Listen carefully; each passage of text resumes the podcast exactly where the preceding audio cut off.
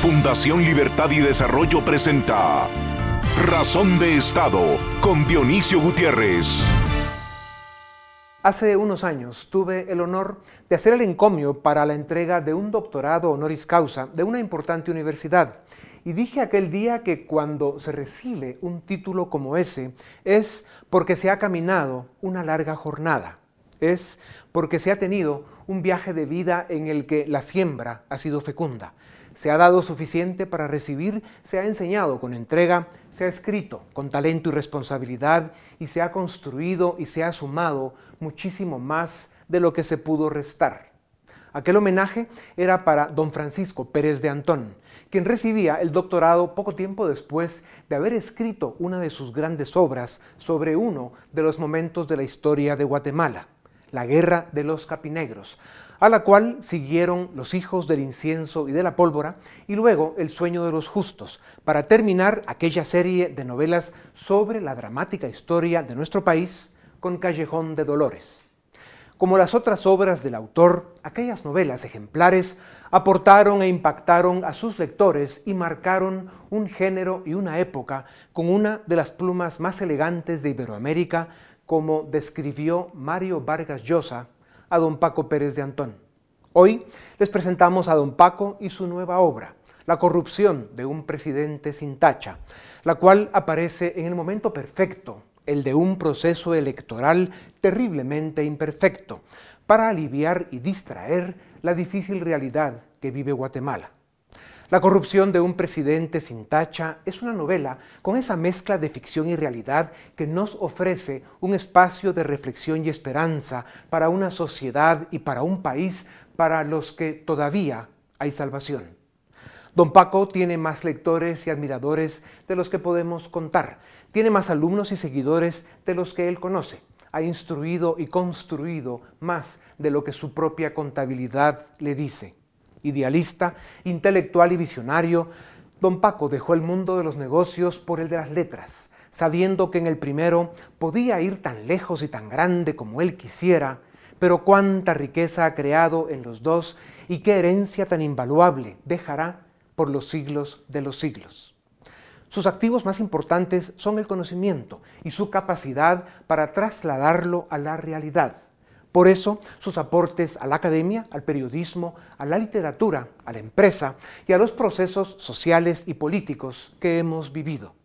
Su liderazgo, capacidad y generosidad han marcado todos los sectores de nuestra sociedad. Por eso, cuando se aprecia a un ser humano en la compleja y profunda dimensión de su vida y su saldo vital, se antoja que don Paco Pérez de Antón es los poemas de Machado el hombre y la gente de Ortega, El paseante y su sombra de Nietzsche, El arte de la prudencia de Gracián, El Quijote de Cervantes, El respeto por la justicia del barón de Montesquieu, La libertad y la sociedad abierta de Popper. Así, desde ética de la libertad hasta la corrupción de un presidente sin tacha, con sus más de 20 obras, don Francisco Pérez de Antón sigue dejando a Guatemala y al mundo una riqueza y un legado literario como el que dejan el más grande de los escritores en la mejor de las naciones. A continuación, el documental En Razón de Estado El carisma político de Daniel Sanabria, un joven profesional, lo lleva sorpresivamente a la presidencia de la República. Sus propuestas, sin embargo, son demasiado candorosas como para poder conducirlas a buen fin. Y en medio de una intriga postelectoral enrarecida por la tensión entre el nuevo presidente y la coalición de partidos que lo llevó al poder, aparece un misterioso personaje con un proyecto providencial que podría resolver la difícil coyuntura política y económica que aguarda al nuevo gobierno. En La corrupción de un presidente sin tacha, una novela escrita en tiempo real, Francisco Pérez de Antón nos ofrece un thriller político cargado de un realismo dispuesto a sacudir el ánimo de los lectores. A través de la novela, descubriremos si el personaje central es capaz de sobrevivir en la jungla de corrupción que suelen ser los gobiernos de nuestros días.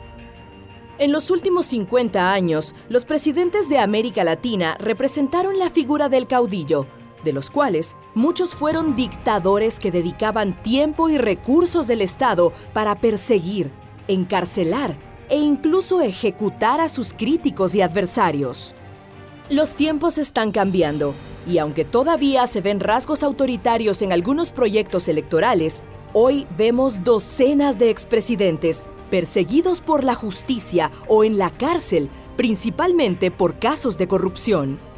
Hoy, los perseguidos son los políticos que no están a la altura de las demandas del ciudadano de nuestro tiempo.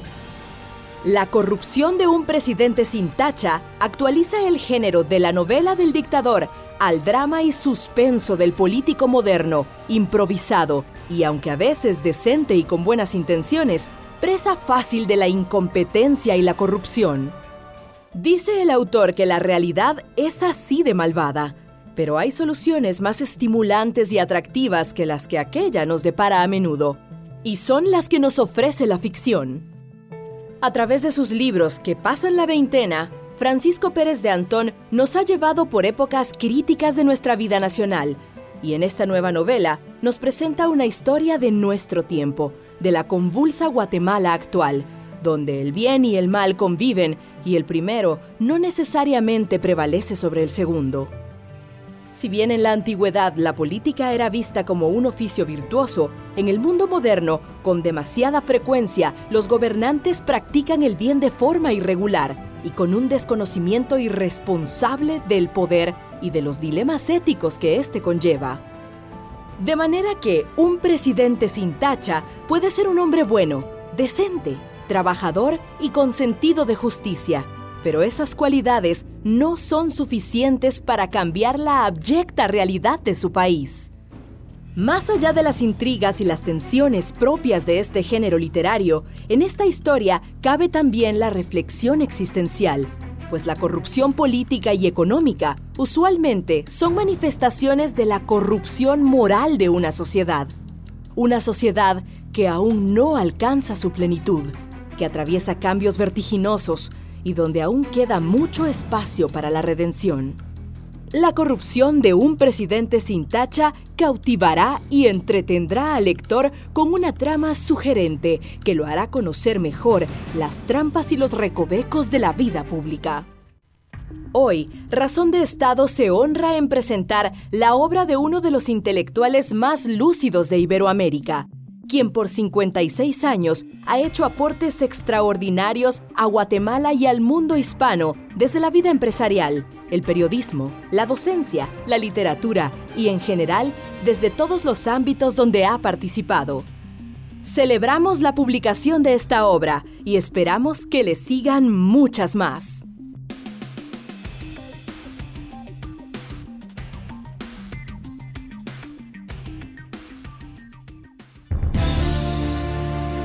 A continuación, una entrevista exclusiva en Razón de Estado. Bienvenidos a Razón de Estado. Es un gusto estar con ustedes de nuevo. Hoy tenemos el privilegio de presentarles a don Francisco Pérez de Antón y su nueva obra, La corrupción de un presidente sin tacha. Don Paco Pérez de Antón nació en España, desde 1963 reside en Guatemala. Es economista, ingeniero, hombre de empresa y catedrático universitario, oficio que ejerció hasta 1984 cuando decide dedicarse al periodismo y la literatura. Su obra, que va del ensayo a la narrativa, inicia en 1979 con Ética de la Libertad y después de más de una veintena de libros, escribió en 2017 Cisma Sangriento, para llegar en 2019 con este extraordinario thriller político, La corrupción de un presidente sin tacha. Don Paco es miembro de número de la Academia Guatemalteca de la Lengua y de la Academia Guatemalteca de Geografía e Historia. En 2005 recibió el Premio Nacional de Periodismo. En 2011 su obra fue galardonada con el Premio Nacional de Literatura Miguel Ángel Asturias. El escritor Mario Vargas Llosa lo describió como una de las plumas más elegantes y de mejor prosa de Iberoamérica. Don Paco, bienvenido a Razón de Estado. Es un gusto tenerte acá. Muchas gracias, Dionisio. Buenas noches. Mira, eh, ¿Puede un hombre cambiar la historia de un país, que es uno de los ejes que, van por tu novela eh, en este drama y en este país tan convulso que estamos viviendo? ¿Es factible eso? Es factible, pero en una situación como la, que tiene Guatemala, Ah, entre elegir a un hombre de carácter y a un hombre de virtud, como algunos proponen, yo preferiría que se eligiera un hombre de carácter. Churchill, por ejemplo, fue un hombre que cambió eh, la historia de su país. Luego el país no se lo agradeció. Pero ahí tienes un caso entre muchos en la historia en las que efectivamente puede suceder. Pero no creo que ese sea el caso de Guatemala en este momento. Paco, la, corrupción de un presidente sin tacha viene a actualizar realmente el género conocido como la novela del dictador. Señor presidente Miguel Ángel Asturias o La fiesta del chivo de Vargas Llosa, entre otros. ¿Cuál es la diferencia entre los presidentes de aquellas novelas que contaban lo que se vivía en aquellos días y lo que presentas en la corrupción de un presidente sin tacha? Pues que, con el advenimiento de la democracia, el perseguidor se convierte en perseguido o se ha convertido en perseguido. De hecho, este dato que aparecía hace poco en, la prensa de una entidad norteamericana que había investigado el caso, en este momento hay más de 30 presidentes que están siendo perseguidos, acusados, están en la cárcel o están en el exilio por, por corruptos, por corrupción, no por eh, ser crueles o provocar genocidios o violencia política. Esa es la diferencia. Claro. ¿Qué insumos tomaste de la vida nacional actual para escribir la corrupción de un presidente sin tacha? Pues todos, mira, 12 años de periodismo eh, te dejan una huella muy profunda.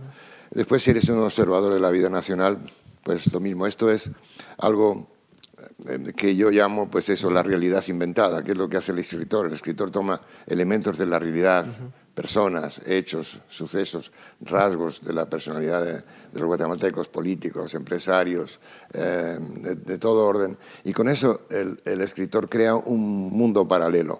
¿Y cuál es el propósito? Bueno, pues que a través de la imaginación crear una historia, componer una historia.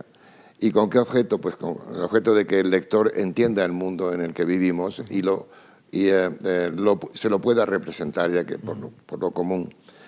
A veces las reflexiones eh, políticas no son de eso atractivo hasta que no llega una campaña electoral como esta. En cambio, en una, una novela, una composición de una obra de ficción, sí puede entender y además puede entretenerse, y ese es el, todo el propósito de la literatura. Como decía el clásico, eh, deleitar aprovechando, que el lector se divierta y que aproveche lo que, lo que lee. Claro, y hay que subrayar la palabra ficción porque si bien es una novela basada en hechos reales, que enseña mucho de lo que sucede en nuestra vida política, de dónde venimos, cómo estamos y a dónde vamos. El, término ficción eh, la hace muy interesante porque es la parte atractiva donde el lector puede, pues bueno, esconderse un poco de la realidad, pero eh, una ficción eh, basada en hechos reales, donde al final la ficción es muy probable que, que haya sucedido de verdad, de alguna manera, tal vez con detalles distintos. Y eso hace este tipo de obras y esta obra en especial en este momento, pues muy atractiva. Y además sucede que con frecuencia las obras de ficción acaban convirtiéndose en realidad, eh, eh, sea realidad política o sea realidad científica. Eh, pero ha sido así. Yo estuve tentado de poner en el marco de introducción del libro que cualquier parecido con la realidad no es pura coincidencia. Pero luego, luego me arrepentí. Pero el hecho es que los personajes, aunque sean ficticios, son reales. El otro día me decía alguien, dice, mira, el libro es, es Guatemala, esto es Guatemala. Eso es lo divertido, ¿verdad? Que sabes que es ficción. Además, el lector, eh, el lector interrumpe a la hora de empezar una novela eh, la incredulidad que puede tener una obra de ficción. Y se introduce en ella al punto de que está creyéndose lo que sucede.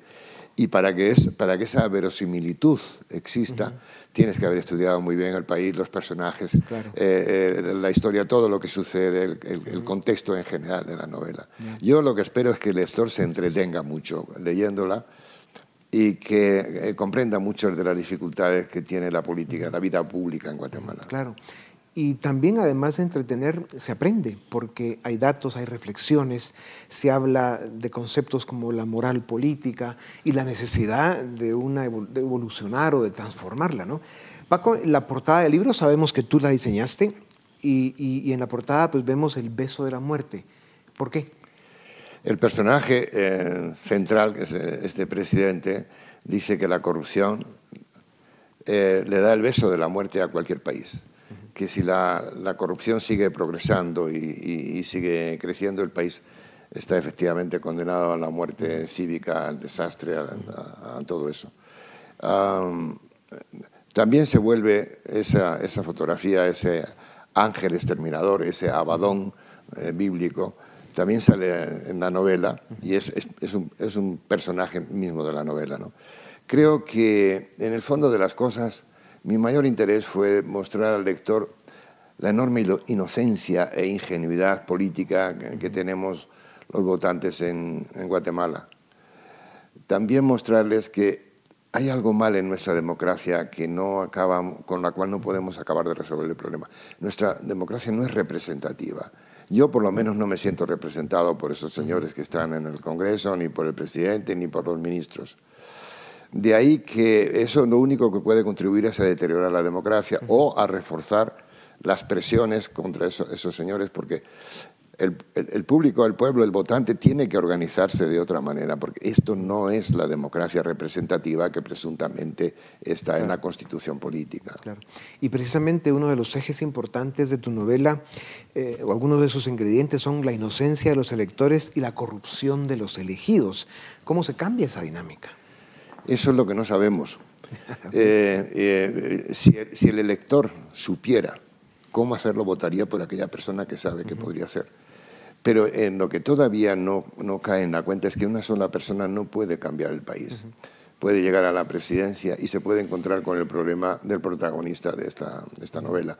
Un hombre bien intencionado, un hombre íntegro, honrado, pero que se va a encontrar con que existen otros poderes paralelos o eh, periféricos que no le van a dejar gobernar como la gente cree que puede dejar gobernar. La gente todavía está pensando, debido a nuestra inercia histórica, está pensando que el señor presidente puede ser el de Miguel Ángel Asturias o puede ser alguno de los presidentes cuando tenían ese eh, poder omnímodo que tenían. Pero no, no, no, el presidente de hoy día no tiene, ese, no tiene esa cantidad de poder.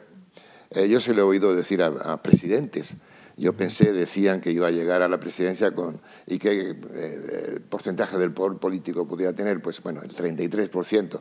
Dice, no llegaba ni al 15%. Y yo no, yo no creo ni siquiera que, por ejemplo, el presidente Morales haya tenido eh, el 10%. Sí, así es. Eh, Paco, esos poderes periféricos a los que te refieres, que se han conformado en nuestra democracia, y que la desvirtúan de muchas maneras y que no le permiten ser realmente una democracia representativa como todos quisiéramos. ¿Crees que se debe a esto el desprestigio que sufren hoy la política y los políticos? Ah, sí, sin duda alguna. Una de las cosas que creo que se subrayan en la novela es la decadencia y el deterioro de la figura presidencial, que es la figura que nos encarna a todos. Eh, y, que sin embargo los presidentes nos llenan de vergüenza y nos humillan precisamente, no nos representan porque no son presidentes honrados, no son presidentes decentes. ¿no? Sí, sí, sin duda alguna eso. Pero la corrupción también se debe a la multiplicación del dinero ilícito, que ha, sido una avalancha que ha venido sobre Guatemala en los últimos 15 o, o 20 años. Porque la moralidad de los políticos no creo que haya cambiado. Los políticos no es que sean inmorales, son amorales.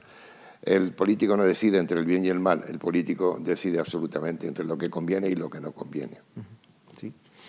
La corrupción de un presidente sin tacha sale semanas antes del proceso electoral, pero la novela se desarrolla a partir del momento en que el personaje gana la presidencia. ¿Qué encontraste en la vida eh, de un ser humano que se encuentra con la presidencia de su país, con el poder, pero al mismo tiempo reconoce, reconoce incapaz de usarlo para resolver los problemas y para el bien común?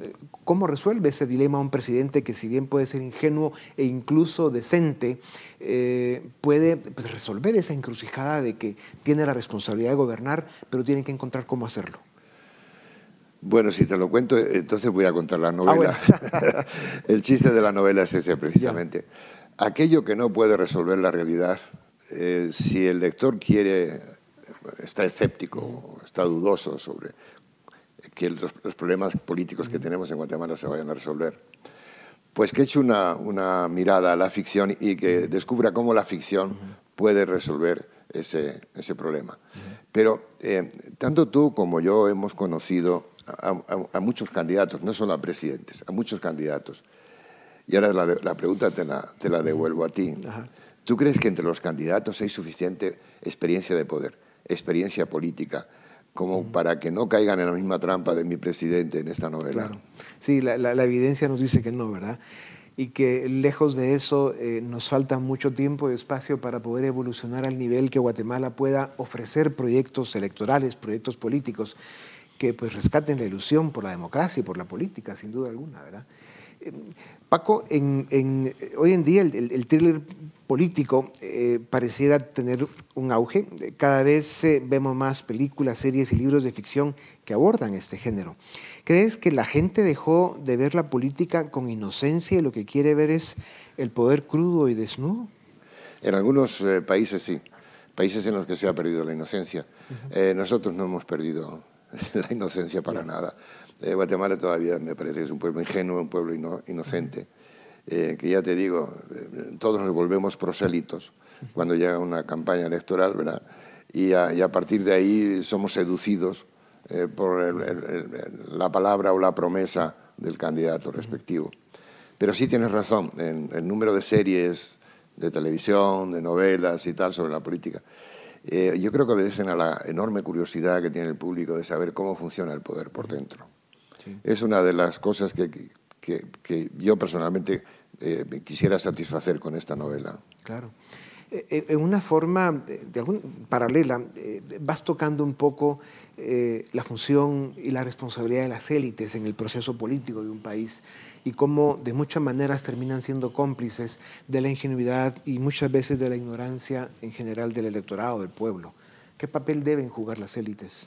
Bueno, las élites rectoras eh, siempre han jugado un papel importantísimo, pero da la impresión de que en esta llevamos ya decenios sin que las élites respondan eh, a las demandas eh, políticas y económicas del país.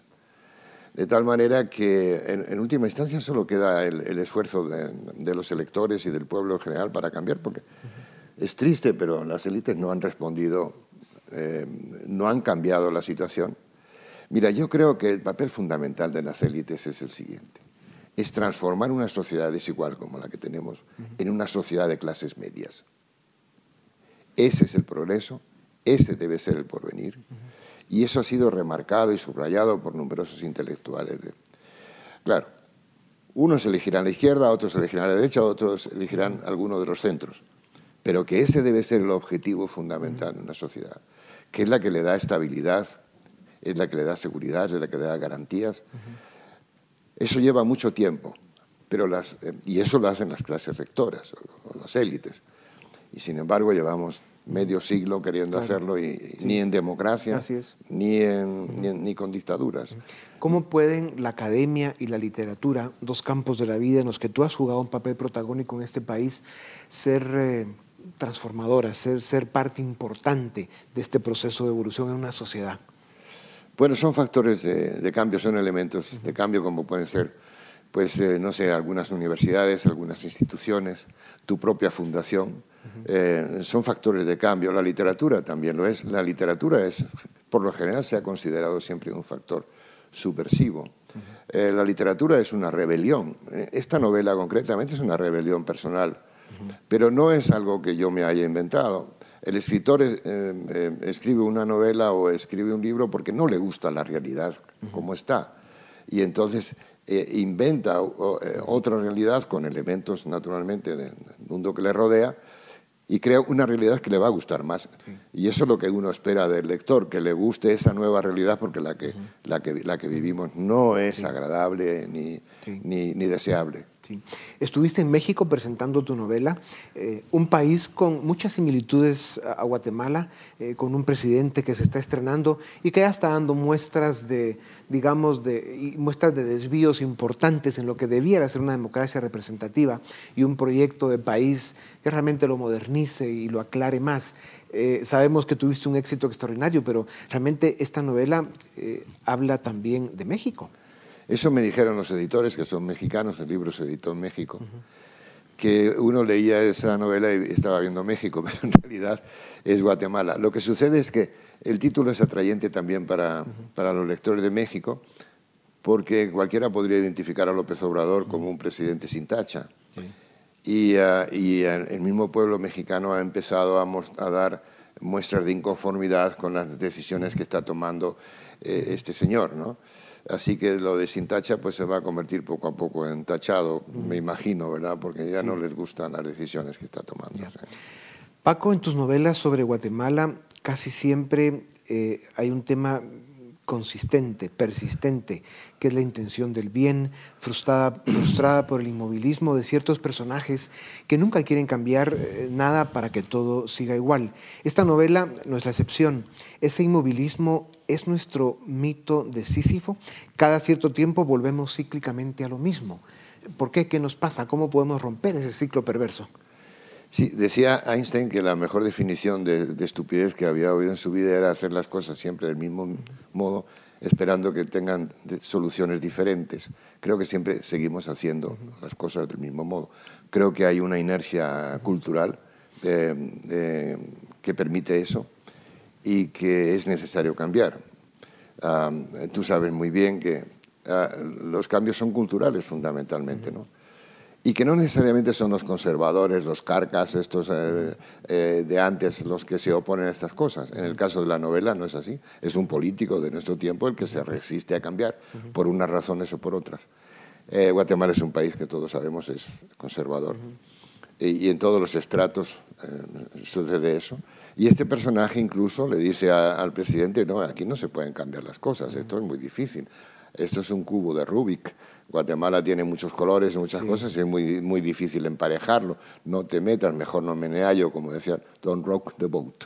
Sí, así es. Eh, esta es eh, la actitud típica de la dirigencia política.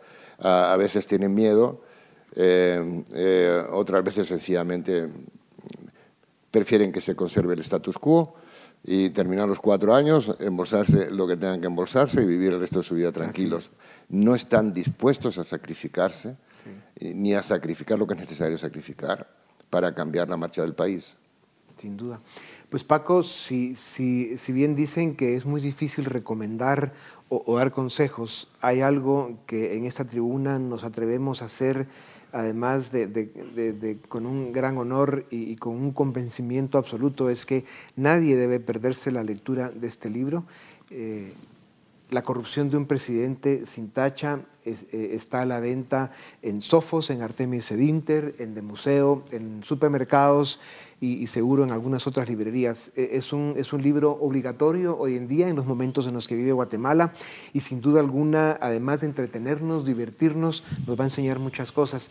Eh, don Paco dice, dice eh, con, mucha humildad que, que, nos va a entretener, pero no nos va a enseñar muchísimas cosas porque tus libros pues, han tenido esa capacidad siempre de, de, de abrir la mirada, de expandir el conocimiento y sobre todo eh, hacerlo pues eso con una literatura de un gran nivel eh, como lo dijo Vargallosa mejor que nadie, que eres una de las plumas más elegantes y con una de las mejores prosas de Iberoamérica. Paco, muchas felicidades por este nuevo hijo, por esta nueva obra. Sin duda alguna, eh, sigues haciendo historia y, sabemos que, que, lo seguirás haciendo. Muchas gracias y qué honor haberte tenido con nosotros. Muchísimas gracias a ti, Dionisio. Eres muy generoso conmigo.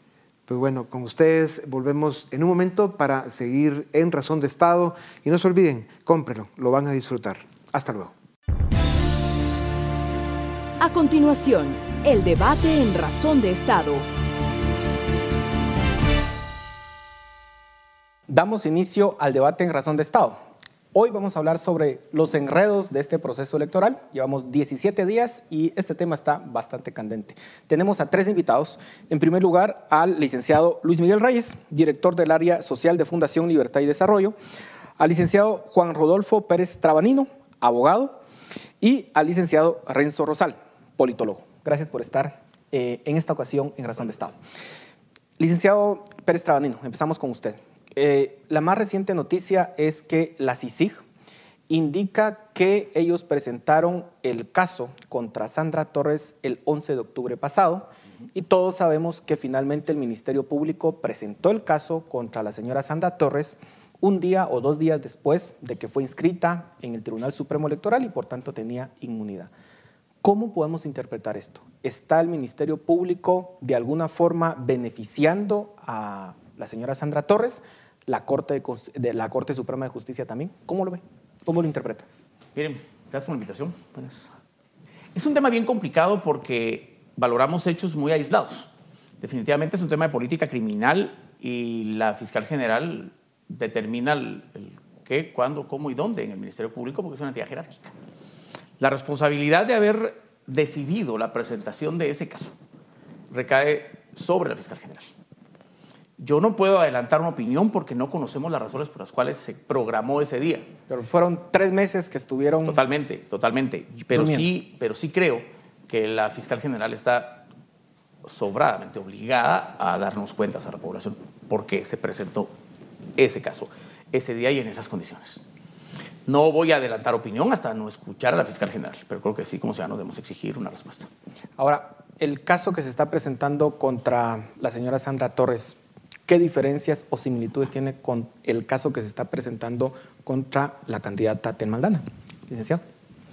Bueno, diría en esencia, de pronto desde el punto de vista político, que me toca más abordar eso en la parte jurídica, diría que tiene dos características importantes. La primera de ellas es que existe una suerte cada vez más evidente, digamos, de una alineación de planetas en términos de buscar inviabilizar eh, un conjunto de candidaturas. Pero de ellas, digamos que la que destaca es la de Ten Maldana como un objetivo político eh, fundamental. Es decir, eso estaba de alguna forma prediseñado, la intencionalidad de poder eh, impedir por todos los medios posibles esa candidatura. En el caso de Sandra Torre me parece que ese, el, tema central, el golpe, digamos, artero, no se ha dado me parece que al final de cuentas el tema de la cooptación de las instituciones y cómo la une como partido, como proyecto político, ha tenido una posibilidad de maniobrar en instituciones, da como resultado que la intención de dejar fuera, digamos, a Sandra Torres pasa, eh, se pone más, más difícil, se pone más cuesta arriba, porque no tiene el mismo nivel de vulnerabilidad, ese es el segundo factor, no tiene el mismo nivel de vulnerabilidad o de desprotección institucional, digámoslo así, que pudiera tener el caso de Tel Maldana, donde evidentemente para muchos objetivos, para muchos actores, se convierte ella en un, en un elemento que no se quisiera ver en las elecciones. Lo que se está diciendo es que en el caso de la señora Sandra Torres tiene mayor influencia en el sistema de justicia y que esta le está protegiendo y que en el caso de Tel Maldana no. Eso es, lo que está diciendo. Es correcto. Ahora, los casos judiciales contra ellos, contra las dos, ¿son iguales? ¿Tienen el mismo peso o no? Desde el, desde, el punto de vista jurídico. Miren, yo creo que tenemos que tener una perspectiva general. Lamentablemente ya no se trata de judicializar la política, ahora llegamos a un extremo de penalizar la política. Lo que tienen en común los casos de Sandra Torres y de Tel Maldana es que los eventuales obstáculos que puedan tener sus candidaturas surgen de procesos penales, en diferente situación una de otra, pero al final es, una denuncia penal. En el tema en el caso de Tel Maldana es más complicado al no haber estado inscrita aún y porque tiene dos denuncias que aunque tienen efectos distintos han generado en la población la misma percepción. Por un lado, la denuncia que presenta la Contraloría General de Cuentas y la que le suspende el, finiquito, el mal llamado finiquito, que al final es una constancia transitoria de inexistencia de cargos. Y por otro lado, tiene una denuncia que presenta el Ministerio Público y que le, eh, le provoca una orden de aprehensión. Al final, la discusión en el Tribunal Supremo Electoral sobre la viabilidad o no de su, de su participación depende del, del primer caso, de la denuncia que le presenta la Contraloría General de Cuentas y que, insisto, le suspende el mal llamado finiquito. Y ahí es un tema interesante porque desde la perspectiva legal es bien complicado de entender. Por un lado, hay interpretaciones de carácter administrativo, es decir, si el finiquito quedó suspendido o no con la presentación de la denuncia. Y por otro lado, hay otro tipo de interpretaciones que dicen que no, que al final el finiquito es, es una protección política. Eh, esto lo van a tener que resolver las Cortes, la Corte Suprema y la Corte de Constitucionalidad en su momento por las Perdón la interrupción, pero el, punto es los delitos que se le están imputando a las dos. ¿Tienen el mismo calibre, digamos, lo que se le está el delito que se le imputa a Tel Maldana y el, el delito que se le está imputando a Sandra Torres, o uno es más grave que otro? Desde la perspectiva muy puntual de los delitos es distinto, porque Sandra Torres tiene una imputación por financiamiento electoral.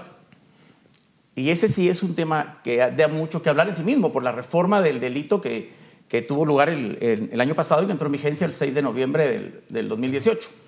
Si nosotros entendemos esa reforma desde una perspectiva derogatoria, el delito de financiamiento tal cual está no puede aplicarse a hechos que fueron cometidos antes de su vigencia. Por lo tanto, ahí hay un tema complicado, podríamos hablar muchísimo de eso, pero siempre va a haber una duda de interpretación si está vigente o no al tiempo de la comisión de sus delitos. Si es que ese es el único delito. Aun cuando estamos hablando de 19 millones de quetzales. Aunque habláramos de 500, lo que tiene que haber aquí no es la cantidad de, delito de plata que pudo haber eh, introducido al partido para su campaña, sino el tiempo de la comisión. Tengo entendido que por ahí también la han sindicado de asociación ilícita, y esa es otra historia. Ahora, en el caso de Tel Valdana, ambas denuncias surgen del delito de peculado por sustracción ante la eventual contratación anómala de José Carlos Marroquín por un lado y del decano de la Universidad de San Carlos por otro. Entonces son cosas distintas. Eh, si fuera solo el financiamiento electoral, yo creo que San Antonio lo tiene más fácil, porque de hecho la resolución que rechaza in limine la solicitud de retiro ante juicio sí considera la Corte Suprema de Justicia que el delito dejó de tener vigencia. Y ese es un tema que sí debemos considerar. Ahora, eh, el papel que está tomando o que ha tomado el Tribunal Supremo Electoral, en donde pareciera que es bastante arbitrario. Eh, estamos viendo que el Tribunal Supremo Electoral da luz verde a ciertas candidaturas cuestionadas y a otras eh, no les permite poderse concretar. ¿Cómo podemos evaluar ese papel que está jugando el Tribunal Supremo Electoral? Lo que pasa es que también es el rol que se le dio al Tribunal Supremo Electoral a partir de la reforma electoral de 2016. Ese es, creo yo, parte del problema. Y la otra es que también se está poniendo una presión sobre el Tribunal Supremo Electoral para ser el primer árbitro de este proceso y decidir qué candidaturas entran y qué no. El tema es que no siempre es arbitrario. Digamos, el Tribunal Supremo Electoral saca sus resoluciones y explica las razones por qué. A veces es difícil entenderlo, pero digamos, por qué a este diputado que era transfuga, por ejemplo, sí lo dejaron participar? Bueno, resulta que porque a él eh, hizo su cambio de partido antes de que entrara en vigencia la nueva ley electoral, por ejemplo. ¿Y por qué este no? Pues porque este se cambió después. Entonces, claro, frente a la ciudadanía se percibe como un problema de arbitrariedad, pero al final de cuentas el tribunal está tratando de justificar estos temas. Ahora, lo que sí es delicado es, por ejemplo, donde el tribunal se pone a, y que lo hizo en la elección anterior también con Alfonso Portillo, por ejemplo, se pone a hacer calificaciones de tipo de idoneidad. el licenciado nos podrá dar una explicación mayor sobre cómo ese tema en el ámbito jurídico es muy complejo. Y es ahí donde se percibe mayor arbitrariedad de parte del tribunal y donde al final de cuentas no se sabe qué, va a pasar. Y es lo que al final pone más en, problemas el, proceso electoral, me parece. Ahora, eh, en esta misma línea, digamos, se sabe que un alcalde, un candidato alcalde que fue condenado en Estados Unidos por un tema de narcotráfico, fue inscrito.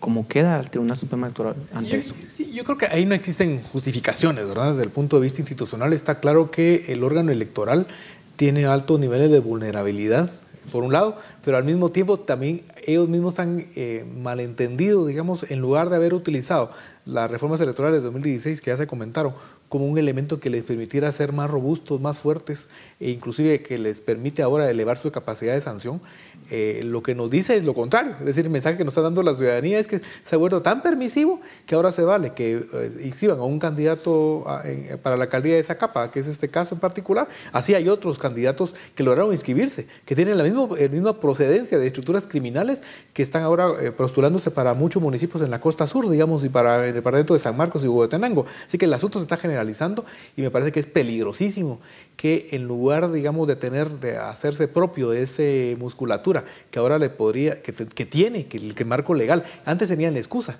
es decir, no tenemos los marcos, tenemos boca, pero no tenemos dientes, o no tenemos suficiente fuerza, ahora la tienen. Y yo creo que el mensaje que en esta ocasión nos está dando es de ser absolutamente permisivo. Y el ser permisivo tiene un elemento político detrás, que es de pronto la decisión que está ahí generándose, dando vueltas al interior del tribunal, de ser, de dejar hacer, dejar pasar. Es decir, mientras menos bolas, mientras menos olas se levante, mientras menos volatilidad tengamos, mejor. Esa es la lógica de ellos, pero el efecto que están causando es absolutamente nefasto porque es muy probable que la legislatura 2020-2024 tenga en general un perfil todavía peor de la actual legislatura y de los gobiernos locales también. ¿Usted sí cuestiona el papel que está tomando el Tribunal Supremo Electoral? Cuestiono esta, esta parte, digamos, este, este elemento importante. Digo esta parte para ser muy concreto, digamos, eh, así como puede tener otra muestra de debilidad, pero en general el comportamiento del órgano electoral es, en términos básicos, digamos, un indicador importante de analizar, pero no el único. Es decir, no, podemos inviabilizar no podemos entrar a cuestionar desde ya un probable resultado electoral por estos factores, que sí vale la pena mencionarlos y cuestionarlos, pero no es el único. Lo que me parece es que digamos, sí es muy complejo el rol que se le ha dado al Tribunal Supremo Electoral sin darle total claridad, porque por ejemplo el tema del finiquito, que no es realmente un finiquito, sino solo es una ausencia de hallazgos en la Contraloría General de Cuentas, eh, la Contraloría se ha usado como un arma política para detener candidaturas de, de alcaldes y de, y, de, y de diputados todo el tiempo. Lo que pasa es que ahora lo estamos viendo también a nivel de, de candidaturas presidenciales. Entonces, digamos, se ha vuelto el, el, rol más complejo del Tribunal Supremo Electoral sin que se tenga total claridad sobre estos temas. Por ejemplo, el finiquito, quién es idóneo y quién no, quién puede participar. Y ahí es donde el tribunal está, creo yo, jugando un rol complejo eh, y yo no me atrevería todavía a calificarlo como, como negativo, aunque sí creo que es muy complicado y pone una, una situación complicada para la democracia del país. Se nos está terminando el tiempo. Tenemos a las tres eh, candidatas punteras de este proceso electoral se encuentran con problemas legales uh -huh. o en duda su participación. Eh, ¿Hasta dónde vamos a tener este nivel de incertidumbre? Porque básicamente no está nada escrito. Hasta donde yo entiendo, hay procesos legales que se puedan seguir y podríamos llegar a, a muy avanzados en el proceso sin definirlo. Si algo ha caracterizado esta, esta elección es precisamente la incertidumbre y la imposibilidad de ver más allá de un par de semanas. En efecto, las tres candidatas punteras tienen problemas legales que eventualmente podrían incluso impedir su participación. Tenemos más visible la situación de Tel Maldana, que ya fue denegada su inscripción y está en un proceso de, y, pero de, puede de apelar en, y en la Corte Suprema o ajá, de amparo, perdón, en la Corte Suprema y eventualmente en la Corte de Constitucionalidad. Va a llevar meses. Tenemos el caso de Suri Ríos, que seguramente nos dará noticias las próximas semanas, porque la Corte de Constitucionalidad podrá conocer su apelación, que, ojo, podría ser distinta esta vez el, el, por el, la apelación del amparo definitivo a la del amparo provisional, y todo va a depender de la integración y del sorteo que haya entre los suplentes. Porque el, voto duro de los, de los magistrados titulares ya lo sabemos. Ah, eso lo sabemos. Y ese lo, lo, podemos, lo podemos prever fácilmente. Lo que no sabemos es cómo va a quedar integrada con los, con los magistrados suplentes y cómo la, la inclusión de, de, Cristina Fernández o María de los Ángeles Araujo podría variar el voto. Por lo tanto, la, la candidatura de Sur Ríos es aún posible, no obstante la, la, primera resolución de la Corte de Constitucionalidad. Pero podríamos pensar en un escenario en donde se llegue a la segunda vuelta electoral y de pronto un fallo judicial vota a una de las dos opciones que llegan a la segunda vuelta electoral, por ejemplo. Podría ser. Esto es posible. El escenario es, da para cualquier cosa. Es una incertidumbre terrible y eso afecta enormemente el proceso que vamos a, a enfrentar, lo que ya estamos enfrentando. Ante eso, ¿qué hacemos? ¿Cuál tiene que ser el rol de las Cortes? ¿Tiene que acelerar los procesos? Creo que es absolutamente importantísimo que las Cortes, aún y a pesar de los niveles de volatilidad y de compromisos y también de elección de Corte que tenemos a la vuelta de la esquina, puedan contribuir en mínima medida, por lo menos, a, reducir esta zona de incertidumbre. Lo peor que puede pasar es que una o dos semanas antes de las elecciones, ya sea de primera vuelta o peor si fuera entre primera y segunda vuelta, tuviéramos estos procesos que cambiaran. Eh, eso realmente estamos ante un capítulo que nunca hemos visto eh, en historia de política del país, por lo menos de la historia reciente, y quisiéramos que eso no se, no se Las cortes están completamente cargadas con estos temas, están ahorita topadas con el tema electoral y lo, lo, que, lo que, el problema de la incertidumbre y luego el tema es que sí tenemos que ver la calidad de candidatos que tenemos, porque ese es un problema al final. Mucha gente está participando con problemas legales y eso dice mucho de nuestra democracia y del sistema político en general. De todas formas, tienen que solventar sus problemas legales. No puede ser que el, la ciudadanía tenga opciones con personas que tienen temas pendientes con la justicia. Esa es una responsabilidad que tienen que asumir las Cortes. Gracias por su eh, participación y aportes. A ustedes muchas gracias por su atención. Regresamos en unos minutos en Razón de Estado. A continuación, el análisis de razón de Estado. Este proceso electoral estará marcado por los problemas legales que enfrentan varios candidatos. Muchos de ellos pelearán por obtener su finiquito, otros enfrentarán denuncias penales y algunos intentarán demostrar que no tienen impedimentos constitucionales para competir. En 2015 hubo 25 candidaturas a alcaldías que se cayeron por falta de finiquitos. Seis candidaturas a alcaldías y dos candidaturas a diputaciones se vieron frustradas porque los candidatos no cumplían con los requisitos de idoneidad y honradez que exige la Constitución. En estas elecciones seguramente veremos eso y mucho más. Lo grave es que ahora los problemas han escalado hasta las candidaturas presidenciales y afectan en algunos casos a personajes que encabezan las encuestas. Repasemos algunos casos concretos. Sandra Torres, del partido UNE, fue acusada de asociación ilícita y financiamiento electoral no registrado a finales de enero. Semanas después, la Corte Suprema de Justicia resolvió rechazar la solicitud de antejuicio en su contra. Y justo después de que se filtraran unos audios incriminadores, el Ministerio Público presentó un amparo ante la Corte de Constitucionalidad para buscar que su antejuicio se tramite y pueda ser investigada. Eso abre la puerta a que la candidata que encabeza las encuestas pueda enfrentar la justicia durante las elecciones, o peor aún, que enfrente la justicia una vez electa. Pero todo dependerá de las Cortes. Por otra parte, Telma Aldana, del partido Semilla, y Edwin Escobar, del partido Prosperidad Ciudadana, tuvieron dificultades con la Contraloría General de Cuentas para obtener sus finiquitos.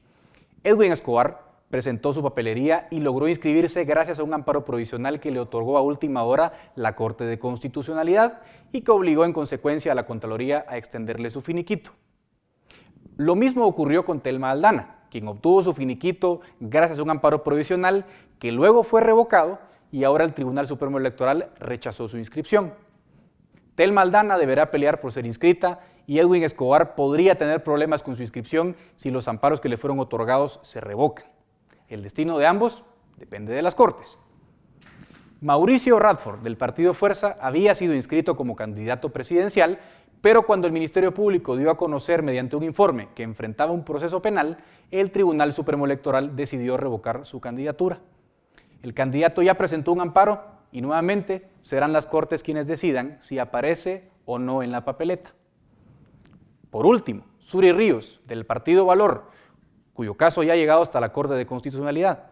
Su situación depende enteramente de la interpretación que haga la Corte del artículo 186 de la Constitución. Para algunos abogados, la Constitución le prohíbe ser presidenta y para otros abogados no tiene impedimento.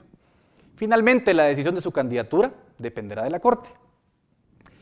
Nuestra frágil democracia pasa por un periodo crítico y los procesos de depuración de varios personajes de la política dependen de las respuestas de los órganos de justicia.